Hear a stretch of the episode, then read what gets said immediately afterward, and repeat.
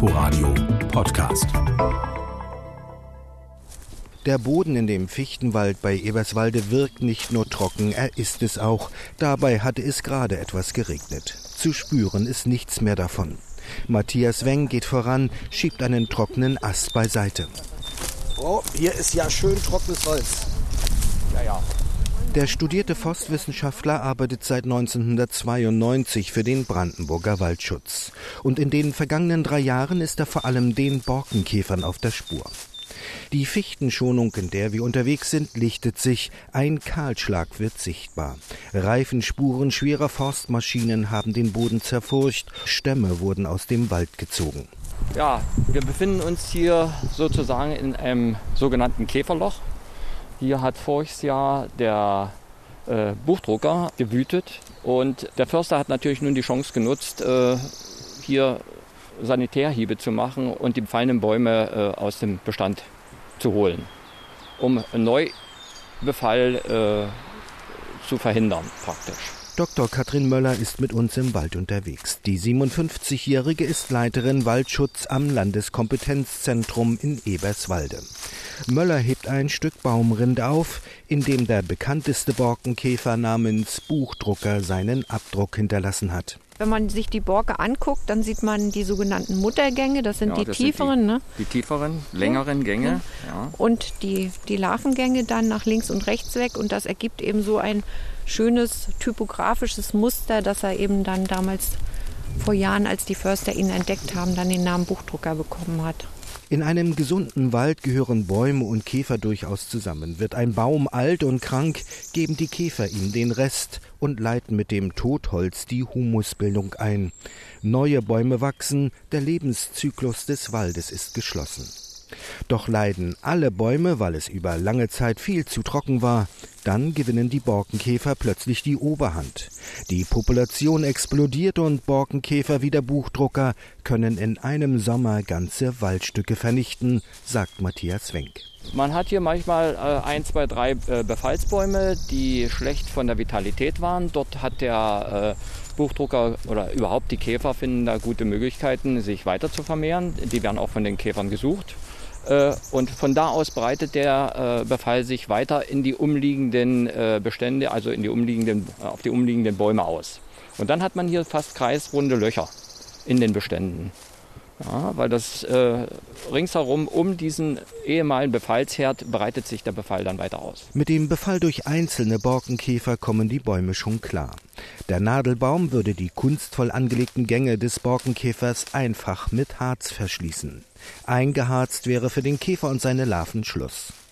Laubbäume senden vielfach Duftstoffe aus, die die Käfer abschrecken. Gleichzeitig werden natürliche Gegenspieler wie einige Wespenarten angelockt.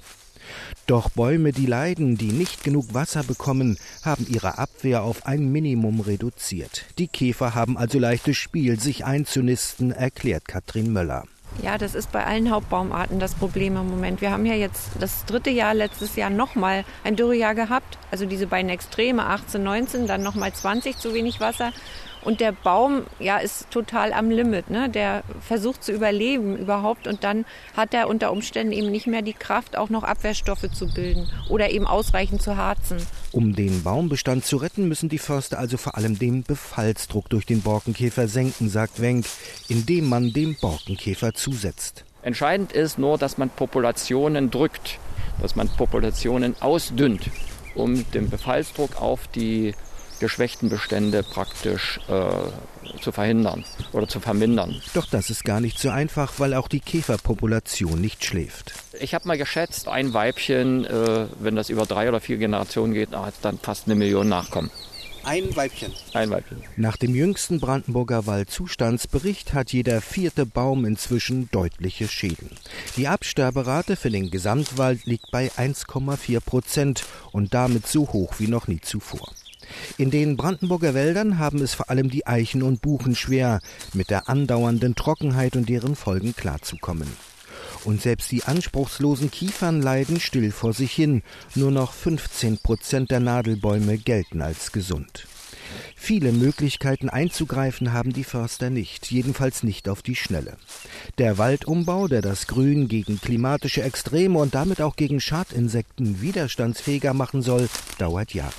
Der Einsatz von Insektiziden geht, wenn überhaupt, nur als Ultima Ratio. Und ausreichend Regen kann selbst der beste Förster nicht auf Knopfdruck bestellen. Das Ökosystem Wald ist insgesamt durcheinandergeraten, erläutert Brandenburgs oberste Waldschützerin Katrin Möller. Das heißt, dem Baum geht es durch die Trockenheit schlecht, dann kommen Käfer dazu und dann noch Pilze. Dazu kommt, dass wir in den 2018 äh, ja auch noch Stürme hatten. Also die Bäume sind dann auch noch umgefallen. Das heißt, es lag dann schon geeignetes Brutmaterial da, beziehungsweise die Wurzeln waren vielleicht nicht mehr fest. Das kommt dann noch dazu. Wir haben dieses riesen Waldbrandjahr gehabt 2018. Da gibt es diese ganzen Randbereiche an den Waldbrandgebieten, wo die Bäume auch vorgeschädigt sind. Und es kann auch noch Fraß geben an Nadeln und Blättern. Also das spielt alles zusammen und letztlich ähm, haben wir jetzt die Situation, die ja in den Waldschadensberichten rausgekommen ist im vergangenen Jahr, dass wir eigentlich bei allen Hauptbaumorten, Hauptbaumorten in Brandenburg diese großen Schäden haben.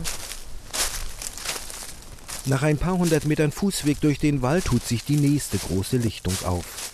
Vor drei Jahren haben hier noch prachtvolle Buchen gestanden. Dann kam ein Sturmtief und hat den Wald an einem Nachmittag umgelegt. Knapp vier Hektar gesunder Buchenwald einfach weg. Einzelne Buchen, die seinerzeit stehen geblieben sind, sehen leidend aus. Sie haben viel Totholz in ihren Kronen. Katrin Möller sucht den Stamm eines Baumes ab und findet bald stecknadelgroße Löcher. Da ist der Buchenborkenkäfer rausgekommen. Der ist also wirklich nicht mal einen Millimeter groß, ist aber dann eben auch in sehr großer Zahl vorhanden und ist eigentlich in der älteren Literatur beschrieben als ein Totholzbesiedler. Das heißt, dass der so Totholzäste braucht. Und das zeigt so auch das Problem dieser Klimaveränderungen.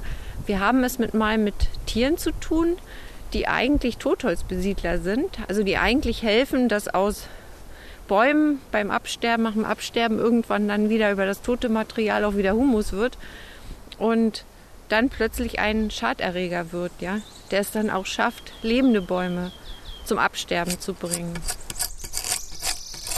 Matthias Wenk nimmt einen Rindenschaber und mit wenigen Bewegungen legt er die Fraßgänge des schwarzen Prachtkäfers frei. Ein Borkenkäfer, der die Buche befällt. Hier sieht man, dass er äh, sich im Bastbereich befindet, nicht im Holz und auch nicht oben in, in dem Rindenbereich drin, sondern dazwischen in diesem Bastbereich. Das ist das hellbraune sozusagen. Die, das, das hellbraune ist der Bast, genau. Und das dunkelbraune hier, die Gänge, die sind ja mit äh, Bohrmehl ausgefüllt.